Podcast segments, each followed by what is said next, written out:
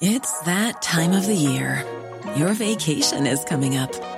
You can already hear the beach waves, feel the warm breeze, relax, and think about work. You really, really want it all to work out while you're away. Monday.com gives you and the team that peace of mind. When all work is on one platform and everyone's in sync, things just flow wherever you are. Tap the banner to go to Monday.com.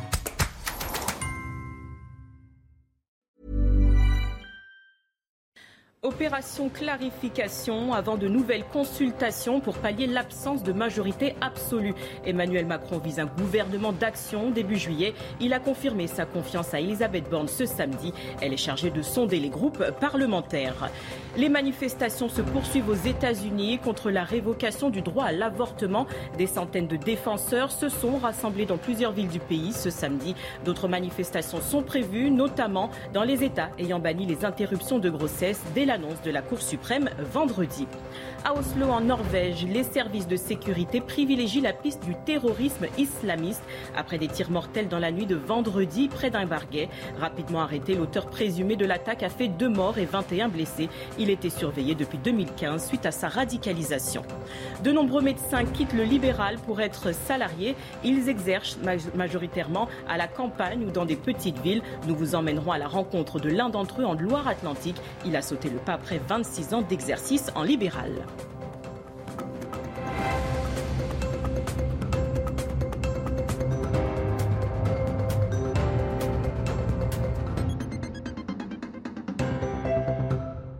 Bonsoir à tous, je suis ravie de vous retrouver pour l'édition de la nuit. À la une de l'actualité, borne confortée, Macron vise un gouvernement d'action début juillet. Le chef de l'État s'est longuement exprimé dans un entretien accordé à l'AFP ce samedi. La Première ministre est chargée de sonder les groupes parlementaires. Objectif, évaluer leur degré de coopération pour définir une feuille de route. Ce gouvernement pourra être rejoint par des représentants des forces politiques prêtes à coopérer avec la majorité. Emmanuel Macron a demandé à Elisabeth Borne de lui présenter des propositions en fin de semaine prochaine après son retour du G7 et de l'OTAN. Et sur Twitter, justement, Elisabeth Borne a confirmé les propos d'Emmanuel Macron. Elle a déclaré Le chemin que trace le président de la République est clair et répond à ce que nous demandent les Français du dialogue, du respect et de l'écoute pour répondre ensemble à leurs attentes et aux urgences. À sa demande et pour nous permettre de bâtir ce chemin nouveau, je consulterai la semaine prochaine les groupes parlementaires pour explorer le degré de coopération auquel ils sont prêts. En fin de semaine prochaine, je lui proposerai une feuille de route et un gouvernement d'action prêt à relever les défis qui nous attendent.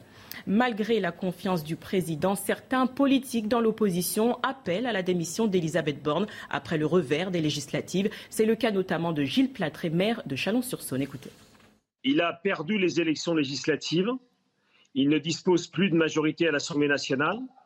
La logique parlementaire, et ça, c'est pas nous qui l'inventons, c'est la logique de toujours, c'est que lorsque les élections législatives sont perdues, le Premier ministre en assume la responsabilité et donc n'est pas renouvelé, présente non seulement sa démission, mais n'est pas renouvelé par le président de la République. Or là, Emmanuel Macron fait un nouveau bras d'honneur aux Français.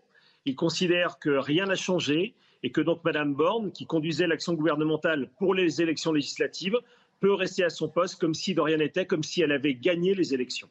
Et Mathilde Panot a réagi sur Twitter après l'annonce du chef de l'État. La présidente du groupe La France Insoumise a annoncé la couleur. Nous ne sommes pas un parti de son gouvernement de la maltraitance sociale et de l'inaction écologique qui veut faire la retraite à 65 ans, refuse de bloquer les prix et d'augmenter le SMIC. Pape Ndiaye s'est longuement exprimé dans Le Parisien. Le nouveau ministre de l'Éducation nationale est revenu sur sa nomination, décriée par certains membres de l'opposition. Il a également dévoilé ses propositions pour retrouver la confiance des enseignants. Concernant leur salaire, il a déclaré la hausse de rémunération euh, sera composée de deux parts. La première sera euh, conditionnée et s'appliquera à tous les enseignants, ce qui implique de passer le salaire de départ des jeunes au-dessus de 2 000 euros net. Ce sera en 2023.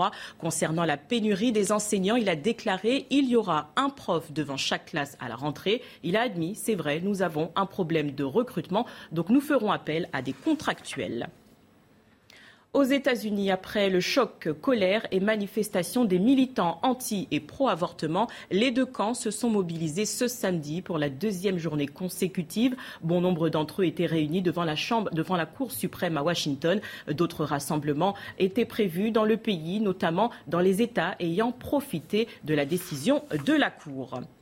Et le droit à l'avortement, justement, aux États-Unis est menacé dans une moitié euh, du pays. 13 États, surtout dans le sud et le centre, plus religieux et conservateurs, ont prévu de, le bannir. En quelques heures ce vendredi, au moins 8 États ont rendu euh, tout avortement illégal. Le Missouri est le premier à l'avoir interdit. L'Arkansas et l'Oklahoma, entre autres, ont suivi. Une dizaine d'autres États pourraient être concernés dans les semaines à venir et certains Américains saluent la décision de la Cour suprême en évoquant un moment historique, d'autres une attaque aux droits des femmes. Écoutez.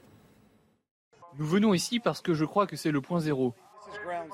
Des bébés sont assassinés ici. Je sais que des gens vont se rassembler ici tous les jours. Ceux qui soit ne connaissent pas Dieu, soit le détestent. En tout cas, l'un des deux. Nous devons travailler dans des États comme New York, le Colorado, le Nouveau-Mexique, ces endroits qui ont des lois vraiment libérales sur l'avortement en Californie. Uh, Étant dans le Sud, j'ai l'habitude d'être un peu dépassée par les opinions progressistes.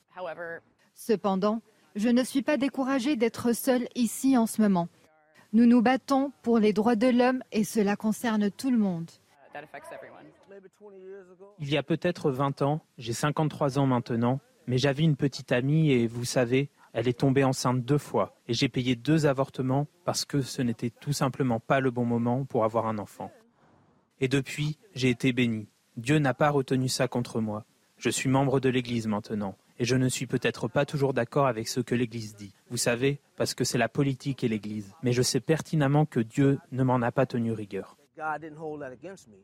Alors jusqu'où la Cour suprême va-t-elle aller? Élément de réponse avec Elisabeth Guedel, notre correspondante à New York. Ont-ils menti sous serment Ces trois juges nommés par Donald Trump à la Cour suprême et aujourd'hui pointés du doigt par Joe Biden.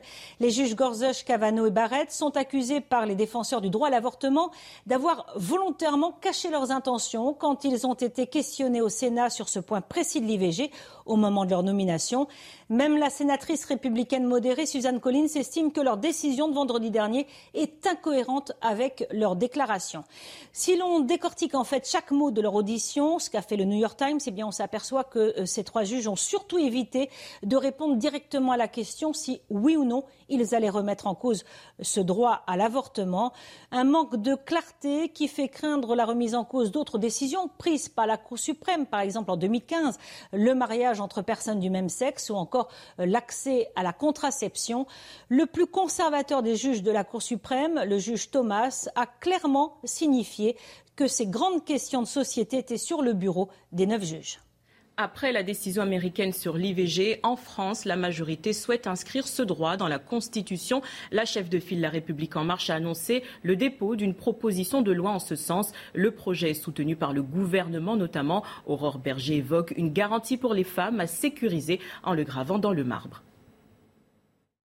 Ça appelle aussi à ce que nous, nous prenions en France des dispositions pour qu'on ne puisse pas avoir euh, demain des revirements qui pourraient exister. Je vois dans les nouveaux députés euh, qui euh, sont installés depuis cette semaine, notamment du Rassemblement national, des députés qui sont des opposants farouches à l'accès des femmes à l'IVG. Et je pense qu'il ne faut prendre aucun risque en la matière et donc le sécuriser en l'inscrivant dans le marbre de notre Constitution. Vous savez que ce sera beaucoup plus difficile, évidemment, demain de le changer. On ne change pas la Constitution comme on change la loi.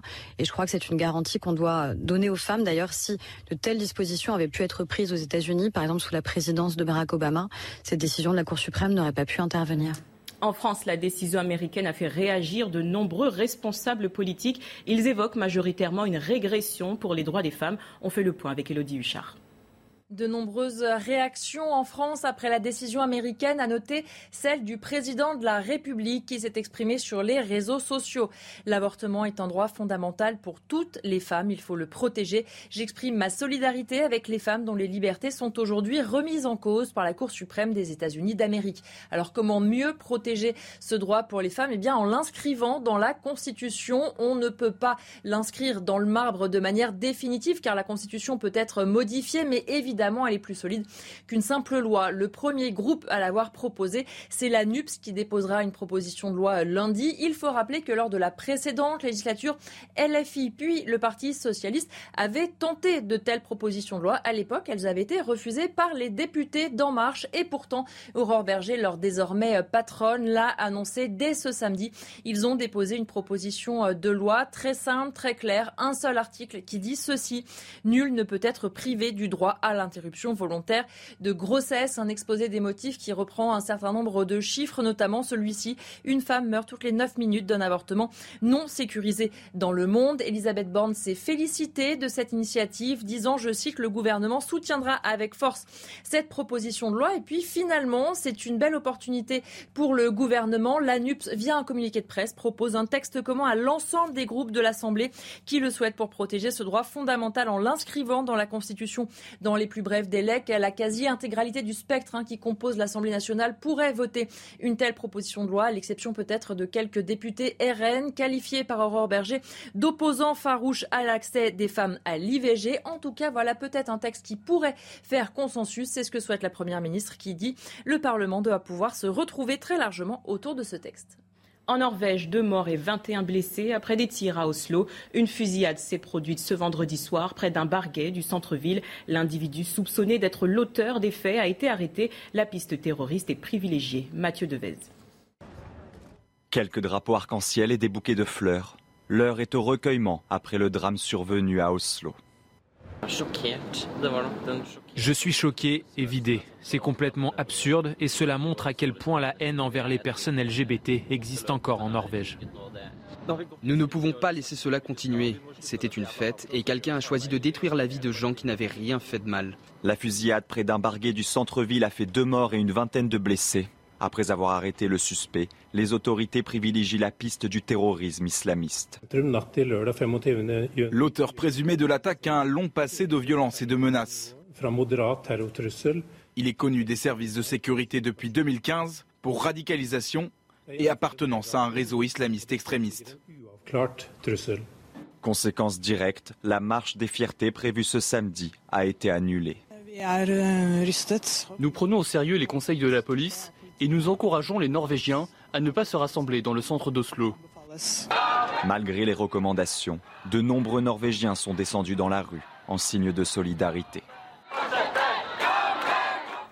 La Russie va livrer dans les prochains mois des missiles à la Biélorussie. L'annonce a été faite ce samedi par Vladimir Poutine en recevant son homologue Alexandre Loukachenko. Cet échange intervient au moment où la Russie et son allié sont en crise ouverte avec les pays occidentaux depuis l'invasion en Ukraine. On écoute le président russe. Dans les prochains mois, nous allons transférer au Bélarus des systèmes de missiles tactiques Iskander M qui peuvent utiliser des missiles balistiques ou de croisière dans leur version conventionnelle et nucléaire. Les Russes ont pris le contrôle total de Severodonetsk. Cette ville stratégique dans l'est de l'Ukraine est tombée ce samedi. L'annonce a été faite par son maire, Alexandre Striouk. L'armée ukrainienne avait annoncé son retrait hier de cette localité. Elle souhaite défendre au mieux la ville voisine de Lysychansk. Des combats de rue y ont eu lieu ce samedi. Sommet du G7 à venir, Emmanuel Macron et son épouse Brigitte sont arrivés à Munich où se tiendra l'événement ce dimanche. Le président américain Joe Biden est également arrivé en Allemagne. Il doit discuter avec ses alliés d'un front uni face à la Russie et d'un nouvel accès de faiblesse de l'économie mondiale. Son premier entretien aura lieu avec le chancelier allemand Olaf Scholz. Variole du singe, premier cas confirmé chez un enfant. Il est scolarisé en primaire en région parisienne. Selon l'agence régionale de santé, il ne présente aucun signe de gravité. Un cas probable a été identifié au sein de la même fratrie. Des mesures ont été prises avec l'éducation nationale et l'établissement scolaire de l'enfant concerné. Jusqu'alors, le virus n'avait touché que des adultes. Septième vague de Covid-19 en France, les chiffres sont en hausse. Environ 55 000 cas positifs par jour sont enregistrés depuis trois semaines. Toutes les classes d'âge sont concernées, selon le rapport de Santé publique France ce vendredi. Alors faut-il réinstaurer des mesures plus contraignantes comme le port du masque dans certains cas? Nous vous avons posé la question. Quentin Gribel. Parmi les Français que nous avons interrogés, les réponses sont quasiment unanimes. Si l'épidémie euh, repart, oui, je suis pour euh, le retour du masque. Je pense qu'il est préférable de le garder, de le conserver encore. Mieux vaut prévenir que guérir. Donc ouais, je pense que dès maintenant, il faudrait euh, commencer à mieux porter le masque. Car le Covid gagne à nouveau du terrain en France depuis trois semaines. Près de 80 000 cas positifs ont été détectés hier, soit une hausse de plus de 56% en 7 jours. Et les hospitalisations augmentent elles aussi. Alors pour faire face à cette nouvelle vague naissante, le gouvernement en appelle à la responsabilité des Français et invite les plus fragiles à recevoir une deuxième dose de rappel. Un message qui semble avoir été bien reçu. Il y a une très nette augmentation du, nombre de, demandes de vaccination en pharmacie. Euh, ça fait suite à une forte hausse du nombre de tests euh, antigéniques. Et euh, donc, c'est le signe que nos concitoyens craignent ce qui se ressemble à une nouvelle vague. Le gouvernement exclut pour l'instant de nouvelles contraintes. L'état d'urgence sanitaire, qui permet le retour de mesures restrictives, est toujours en vigueur. Il devait prendre fin le 31 juillet, mais un texte est d'ores et déjà prévu pour le prolonger. Clinique, hôpital ou encore mairie, de plus en plus de médecins fuient le libéral pour être salariés. À Saint-Brévin-les-Pins, en Loire-Atlantique, Michael Chailloux et Jean-Michel Decaze ont rencontré l'un d'entre eux. Après 26 ans d'exercice en libéral, il a rejoint un centre municipal de santé. C'est pour répondre au déficit de médecins que la mairie de Saint-Brévin a ouvert ce centre municipal de santé en octobre 2020. Aujourd'hui, quatre généralistes salariés de la ville reçoivent les patients après avoir exercé en libéral pendant plus de 25 ans. Si je suis ici, c'est que je ne referai pas ce que je faisais avant. J'avais une moyenne de 50 à 60 heures minimum en libéral et là, je suis salarié à 35 heures. Il y a une perte de revenus qui est, mais qui, avec un confort d'exercice et de vie qui est euh, vraiment euh, très, très bénéfique. Aucune tâche administrative, les deux secrétaires, elles aussi employées municipales s'en charge. Le médecin se consacre à 100% au médical. À Saint-Brévin, 15 000 habitants, 5 à 600 patients sont toujours sans médecin traitant fixe. Pour l'équipe municipale, salarier le médecin, c'est un choix politique avec un coût financier mesuré. Il faut les payer. On avait investi dans des travaux aussi pour adapter le bâtiment mais comme nous percevons les remboursements de la sécurité sociale, finalement, le budget est équilibré. Fin 2023, Saint-Brévin ouvrira son nouveau centre municipal de santé, plus grand, avec au moins deux médecins salariés supplémentaires. Tout de suite, le journal des sports. On ouvre ce journal des sports avec du basket et le sacre de Lyon-Villeurbanne en Betclic Elite. Au terme d'une fin de match totalement folle, les Lyonnais ont battu Monaco en prolongation 84 à 82. Les Monégasques menaient pourtant dans la partie à 17 secondes de la fin, mais les Villeurbanais, emmenés par Eli Okobo, auteur de 20 points et 9 passes, ont su renverser la rencontre. Les joueurs de Lasvel remportent donc leur troisième titre de suite, le 21e de leur histoire. En football, l'équipe de France féminine se jaugeait pour la première fois en vue de l'Euro ce samedi. Les Bleus se sont largement imposés 4-0 face au Cameroun. Melvin Mallard a montré la voie à ses coéquipières en inscrivant le premier but. les Matassar s'est offert un doublé. Prochain match de préparation de l'équipe de France vendredi prochain face au Vietnam. En tennis, Caroline Garcia remporte le tournoi de Bad Hambourg en Allemagne. Elle s'est imposée après un match de 2h40 contre la Canadienne Bianca Andreescu. La Française s'est imposée en 3-7, 6-7, 6-4, 6-4. C'est le huitième trophée de sa carrière en simple pour la 75e mondiale. On la retrouvera dès ce lundi pour le début du tournoi de Wimbledon. Et chez les hommes, Stefano Tsitsipas a remporté le tournoi de Majorque. Il s'est imposé en finale face à Roberto Bautista Agut. 2h30 de jeu et 3-7 lui ont suffi. Une victoire 6-4, 3-6, 7-6. Le grec de 23 ans remporte le premier titre sur gazon de sa carrière, son neuvième titre en simple. De quoi arriver en pleine confiance avant le début de Wimbledon. On finit avec de la moto GP. Et les qualifications du Grand Prix d'Assen, Fabio Quartararo a impressionné. Comme la semaine dernière en Allemagne, le Français s'est classé en deuxième position. Il s'élancera en première ligne lors du Grand Prix ce dimanche. Johan Zarco partira quant à lui à la septième place sur la grille de départ. Thibaut Duclos. Un petit tour dans le gravier sans gravité. Un fait de course pour Fabio Quartararo, bien plus à l'aise sur le bitume. Deuxième temps des qualifs, comme l'an dernier. J'ai fait aucune erreur, j'ai vraiment fait un tour extraordinaire. Mais voilà, j'ai tenté jusqu'à la fin, mais malheureusement c'était c'était le, maximum que j'ai pu faire. Mais la deuxième place, je l'aime bien sur la grille, c'est une très bonne place. Pour devancer le leader au championnat du monde en ce moment, il faut y aller et fort. Record du circuit écrasé par Bagnaia, 1 minute 31 secondes 5 dixièmes, soit 11 centièmes d'avance sur Quartararo, suffisant pour partir tout en haut. Les Ducati, sincèrement, sur, sur un tour, elles sont, elles sont vraiment au-dessus. I think that we did a, a good step in front this, uh, today in the F4 because this morning I was struggling more, but now I'm, I'm quite happy with the step in front we did and uh, doing a pole position here that is not uh, one of the, our favorite track for the bike uh, is great, so I'm happy. Bagnaia content, Zarco insuffisant. Septième place seulement pour le pilote Pramac. Jamais vraiment dans le coup en Q2. Bah, c'est pas c'est pas trop mal. Le résultat est correct. Euh, j'ai pas la vitesse euh, que, que j'aimerais avoir et, euh, et, les autres sont, sont vraiment bien ici à Seine. Je sais que sur le sec c'est toujours un circuit quand même assez technique où j'ai certains points faibles. Dans ce cas, s'en remettre au ciel n'est jamais superflu. Et demain, de la pluie est attendue. Journal des sports. Restez avec nous dans un instant, une nouvelle édition de l'actualité. À la une, opération clarification avant de nouvelles consultations pour pallier l'absence de majorité absolue. Emmanuel Macron vise un gouvernement d'action début juillet. Il a confirmé sa confiance à Elisabeth Borne ce samedi. Elle est chargée de sonder les groupes parlementaires. Retrouvez tous nos programmes et plus sur cnews.fr. Opération clarification avant de nouvelles consultations pour pallier l'absence de majorité absolue. Emmanuel Macron vise un gouvernement d'action début juillet. Il a confirmé sa confiance à Elisabeth Borne ce samedi. Elle est chargée de sonder les groupes parlementaires. Les manifestations se poursuivent aux États-Unis contre la révocation du droit à l'avortement. Des centaines de défenseurs se sont rassemblés dans plusieurs villes du pays ce samedi. D'autres manifestations sont prévues, notamment dans les États ayant banni les interruptions de grossesse dès l'annonce de la Cour suprême vendredi.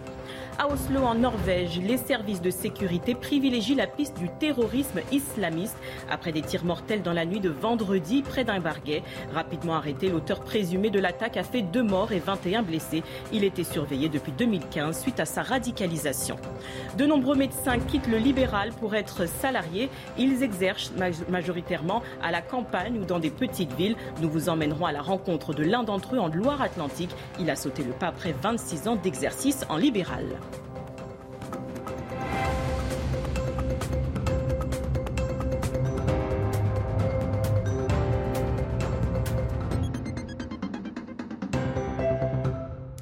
Bonsoir à tous, je suis ravie de vous retrouver pour l'édition de la nuit à la une de l'actualité. Borne confortée, Macron vise un gouvernement d'action début juillet. Le chef de l'État s'est longuement exprimé dans un entretien accordé à l'AFP ce samedi. La Première ministre est chargée de sonder les groupes parlementaires. Objectif, évaluer leur degré de coopération pour définir une feuille de route. Ce gouvernement pourra être rejoint par des représentants des forces politiques prêtes à coopérer avec la majorité. Emmanuel Macron a demandé à Elisabeth Borne de lui présenter des propositions en fin de semaine prochaine après son retour du G7 et de l'OTAN. Et sur Twitter, justement, Elisabeth Borne a confirmé les propos d'Emmanuel Macron. Elle a déclaré Le chemin que trace le président de la République est clair et répond à ce que nous demandent les Français du dialogue, du respect et de l'écoute pour répondre ensemble à leurs attentes et aux urgences. À sa demande et pour nous permettre de bâtir ce chemin nouveau, je consulterai la semaine prochaine les groupes parlementaires pour explorer le degré de coopération auquel ils sont prêts. En fin de semaine prochaine, je lui proposerai une feuille de route et un gouvernement d'action prêt à relever les défis qui nous attendent. Malgré la confiance du président, certains politiques dans l'opposition appellent à la démission d'Elisabeth Borne après le revers des législatives. C'est le cas notamment de Gilles Platré, maire de Chalon-sur-Saône. Écoutez. Il a perdu les élections législatives. Il ne dispose plus de majorité à l'Assemblée nationale. La logique parlementaire, et ça, c'est pas nous qui l'inventons, c'est la logique de toujours, c'est que lorsque les élections législatives sont perdues, le Premier ministre en assume la responsabilité et donc n'est pas renouvelé, présente non seulement sa démission, mais n'est pas renouvelé par le président de la République. Or là, Emmanuel Macron fait un nouveau bras d'honneur aux Français, Il considère que rien n'a changé et que donc Mme Borne, qui conduisait l'action gouvernementale pour les élections législatives, peut rester à son poste comme si de rien n'était, comme si elle avait gagné les élections. Et Mathilde Panot a réagi sur Twitter après l'annonce du chef de l'État. La présidente du groupe La France Insoumise a annoncé la couleur. Nous ne sommes pas un parti de son gouvernement de la maltraitance sociale et de l'inaction écologique qui veut faire la retraite à 65 ans, refuse de bloquer les prix et d'augmenter le SMIC. Pape Ndiaye s'est longuement exprimé dans Le Parisien. Le nouveau ministre de l'Éducation nationale est revenu sur sa nomination, décriée par certains membres de l'opposition. Il a également dévoilé ses propositions pour retrouver la confiance des enseignants concernant leur salaire. Il a déclaré la hausse de rémunération euh, sera composée de deux parts. La première sera euh, conditionnée et s'appliquera à tous les enseignants, ce qui implique de passer le salaire de départ des jeunes au-dessus de 2 000 euros net. Ce sera en 2023. Concernant la pénurie des enseignants, il a déclaré il y aura un prof devant chaque classe à la rentrée. Il a admis, c'est vrai, nous avons un problème de recrutement, donc nous ferons appel à des contractuels. Aux États-Unis, après le choc, colère et manifestation des militants anti et pro-avortement, les deux camps se sont mobilisés ce samedi pour la deuxième journée consécutive. Bon nombre d'entre eux étaient réunis devant la chambre, devant la Cour suprême à Washington. D'autres rassemblements étaient prévus dans le pays, notamment dans les États ayant profité de la décision de la Cour. Et le droit à l'avortement, justement, aux États-Unis est menacé dans une moitié euh, du pays. 13 États, surtout dans le sud et le centre, plus religieux et conservateurs, ont prévu de, le bannir. En quelques heures ce vendredi, au moins 8 États ont rendu euh, tout avortement illégal. Le Missouri est le premier à l'avoir interdit. L'Arkansas et l'Oklahoma, entre autres, ont suivi. Une dizaine d'autres États pourraient être concernés dans les semaines à venir et certains Américains saluent la décision de la Cour suprême en évoquant un moment historique, d'autres une attaque aux droits des femmes. Écoutez. Nous venons ici parce que je crois que c'est le point zéro. Des bébés sont assassinés ici. Je sais que des gens vont se rassembler ici tous les jours. Ceux qui soit ne connaissent pas Dieu, soit le détestent. En tout cas, l'un des deux. Nous devons travailler dans des États comme New York, le Colorado, le Nouveau-Mexique, ces endroits qui ont des lois vraiment libérales sur l'avortement en Californie. Uh, Étant dans le Sud, j'ai l'habitude d'être un peu dépassée par les opinions progressistes. Cependant, je ne suis pas découragée d'être seule ici en ce moment. Nous nous battons pour les droits de l'homme et cela concerne tout le monde.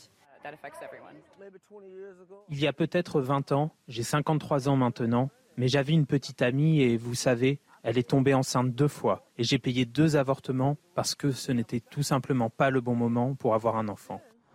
Et depuis, j'ai été béni. Dieu n'a pas retenu ça contre moi.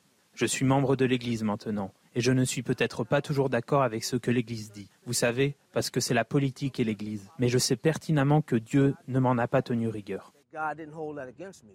Alors jusqu'où la Cour suprême va-t-elle aller? Élément de réponse avec Elisabeth Guedel, notre correspondante à New York. Ont-ils menti sous serment Ces trois juges nommés par Donald Trump à la Cour suprême et aujourd'hui pointés du doigt par Joe Biden? Les juges Gorsuch, Kavanaugh et Barrett sont accusés par les défenseurs du droit à l'avortement d'avoir volontairement caché leurs intentions quand ils ont été questionnés au Sénat sur ce point précis de l'IVG au moment de leur nomination. Même la sénatrice républicaine modérée Suzanne Collins estime que leur décision de vendredi dernier est incohérente avec leur déclaration. Si l'on décortique en fait chaque mot de leur audition, ce qu'a fait le New York Times, eh bien on s'aperçoit que euh, ces trois juges ont surtout évité de répondre directement à la question si oui ou non ils allaient remettre en cause ce droit à l'avortement. Un manque de clarté qui fait craindre la remise en cause d'autres décisions prises par la Cour suprême, par exemple en 2015, le mariage entre personnes du même sexe ou encore l'accès à la contraception. Le plus conservateur des juges de la Cour suprême, le juge Thomas, a clairement signifié que ces grandes questions de société étaient sur le bureau des neuf juges. Après la décision américaine sur l'IVG, en France, la majorité souhaite inscrire ce droit dans la Constitution. La chef de file La République en marche a annoncé le dépôt d'une proposition de loi en ce sens. Le projet est soutenu par le gouvernement, notamment. Aurore Berger évoque une garantie pour les femmes à sécuriser en le gravant dans le marbre. Ça appelle aussi à ce que nous, nous prenions en France des dispositions pour qu'on ne puisse pas avoir euh, demain des revirements qui pourraient exister. Je vois dans les nouveaux députés euh, qui euh, sont installés depuis cette semaine, notamment du Rassemblement national, des députés qui sont des opposants farouches à l'accès des femmes à l'IVG. Et je pense qu'il ne faut prendre aucun risque en la matière et donc le sécuriser en l'inscrivant dans le marbre de notre Constitution. Vous savez que ce sera beaucoup plus difficile, évidemment, demain de le changer. On ne change pas la Constitution comme on change la loi. Et je crois que c'est une garantie qu'on doit donner aux femmes. D'ailleurs, si de telles dispositions avaient pu être prises aux États-Unis, par exemple sous la présidence de Barack Obama, cette décision de la Cour suprême n'aurait pas pu intervenir. En France, la décision américaine a fait réagir de nombreux responsables politiques. Ils évoquent majoritairement une régression pour les droits des femmes. On fait le point avec Elodie Huchard. De nombreuses réactions en France après la décision américaine, à noter celle du président de la République qui s'est exprimé sur les réseaux sociaux. L'avortement est un droit fondamental pour toutes les femmes, il faut le protéger. J'exprime ma solidarité avec les femmes dont les libertés sont aujourd'hui remises en cause par la Cour suprême des États-Unis d'Amérique. Alors comment mieux protéger ce droit pour les femmes? Eh bien en l'inscrivant dans la Constitution. On ne peut pas l'inscrire dans le marbre de manière définitive car la Constitution peut être modifiée, mais évidemment évidemment, elle est plus solide qu'une simple loi. Le premier groupe à l'avoir proposé, c'est la NUPS qui déposera une proposition de loi lundi. Il faut rappeler que lors de la précédente législature, LFI puis le Parti socialiste avaient tenté de telles propositions de loi. À l'époque, elles avaient été refusées par les députés d'En Marche et pourtant, Aurore Berger, leur désormais patronne, l'a annoncé dès ce samedi. Ils ont déposé une proposition de loi très simple, très claire, un seul article qui dit ceci.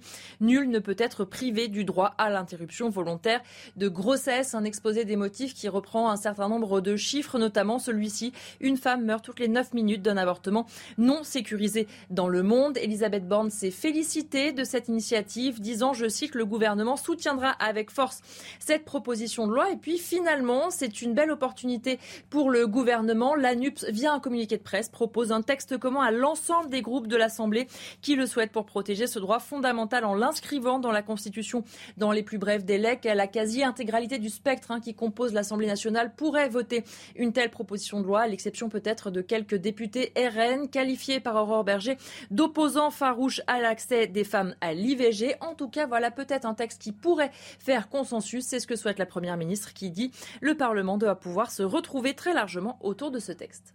En Norvège, deux morts et 21 blessés après des tirs à Oslo. Une fusillade s'est produite ce vendredi soir près d'un barguet du centre-ville. L'individu soupçonné d'être l'auteur des faits a été arrêté. La piste terroriste est privilégiée. Mathieu Devez. Quelques drapeaux arc-en-ciel et des bouquets de fleurs. L'heure est au recueillement après le drame survenu à Oslo. Je suis choqué et vidé. C'est complètement absurde et cela montre à quel point la haine envers les personnes LGBT existe encore en Norvège. Nous ne pouvons pas laisser cela continuer. C'était une fête et quelqu'un a choisi de détruire la vie de gens qui n'avaient rien fait de mal. La fusillade près d'un barguet du centre-ville a fait deux morts et une vingtaine de blessés. Après avoir arrêté le suspect, les autorités privilégient la piste du terrorisme islamiste. L'auteur présumé de l'attaque a un long passé de violence et de menaces. Il est connu des services de sécurité depuis 2015 pour radicalisation et appartenance à un réseau islamiste extrémiste. Conséquence directe, la marche des fiertés prévue ce samedi a été annulée. Nous prenons au sérieux les conseils de la police et nous encourageons les Norvégiens à ne pas se rassembler dans le centre d'Oslo. Malgré les recommandations, de nombreux Norvégiens sont descendus dans la rue en signe de solidarité. La Russie va livrer dans les prochains mois des missiles à la Biélorussie. L'annonce a été faite ce samedi par Vladimir Poutine en recevant son homologue Alexandre Loukachenko. Cet échange intervient au moment où la Russie et son allié sont en crise ouverte avec les pays occidentaux depuis l'invasion en Ukraine. On écoute le président russe. Dans les prochains mois, nous allons transférer au Bélarus des systèmes de missiles tactiques Iskander M qui peuvent utiliser des missiles balistiques ou de croisière dans leur version conventionnelle et nucléaire. Les Russes ont pris le contrôle total de Severodonetsk. Cette ville stratégique dans l'est de l'Ukraine est tombée ce samedi. L'annonce a été faite par son maire, Alexandre Striouk. L'armée ukrainienne avait annoncé son retrait hier de cette localité. Elle souhaite défendre au mieux la ville voisine de Lysychansk. Des combats de rue y ont eu lieu ce samedi. Sommet du G7 à venir, Emmanuel Macron et son épouse Brigitte sont arrivés à Munich où se tiendra l'événement ce dimanche. Le président américain Joe Biden est également arrivé en Allemagne. Il doit discuter avec ses alliés d'un front uni face à la Russie et d'un nouvel accès de faiblesse de l'économie mondiale. Son premier entretien aura lieu avec le chancelier allemand Olaf Scholz. Variole du singe, premier cas confirmé chez un enfant. Il est scolarisé en primaire en région parisienne. Selon l'agence régionale de santé, il ne présente aucun signe de gravité. Un cas probable a été identifié au sein de la même fratrie. Des mesures ont été prises avec l'éducation nationale et l'établissement scolaire de l'enfant concerné. Jusqu'alors, le virus n'avait touché que des adultes.